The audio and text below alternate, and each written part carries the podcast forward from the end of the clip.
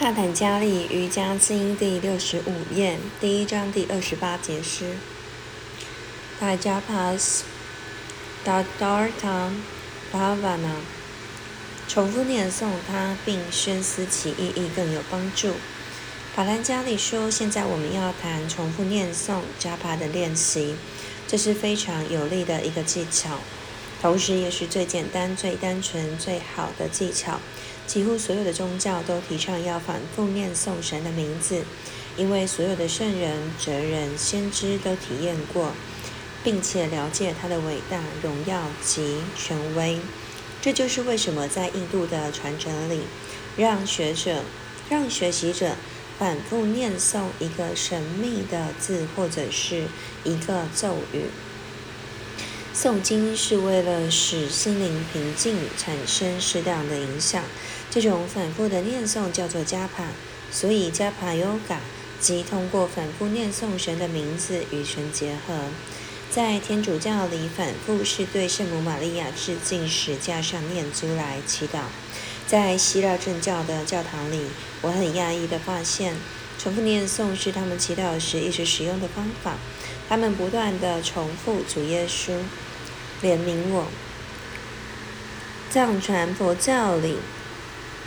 重复念诵更是显著的练习。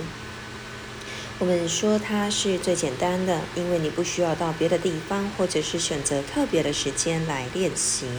它不是在你以外的什么地方，而是一直在你的内心。无论你在何处，咒语会一直跟着你。要朝拜一个神，你需要一张照片或是肖像，还要有个地方放置它。但是咒语的练习永远在你心中最神圣的地方，因为那是你所爱的。这就是为什么你要神圣又神秘地保护你的咒语。你甚至不能告诉别人，以免失去它的神圣威望。不断地重复念诵，心灵的一部分会和它连接，就像一个人要进入地下隧道。身上绑着一条生命之绳，将绳子的一头绑在腰上，而另一头绑在隧道外面的木桩上，让别人看守。任何时候，只要一有危险，你只要摇一摇绳子，上面的人就会把你拉上去。同样的，通过诵经，你心里的一部分已经和神连接在一起，其他部分却和世俗事物的追求连接。你跳进海水的深处，为了得到珍珠。名声、金钱、地位、朋友以及任何你想要的东西，只要你把和神连接的绳子固定好，你不并不需要离开任何地方。一个聪明敏锐的人会先看到这一点，甚至会先拉一拉，看看绳子是否够坚固，绑得够牢。当他确定以后，才会下到隧道里。但是很多人根本不在意任何绳子。要知道，这是你和神，或者是你和宇宙之间的金色之神啊！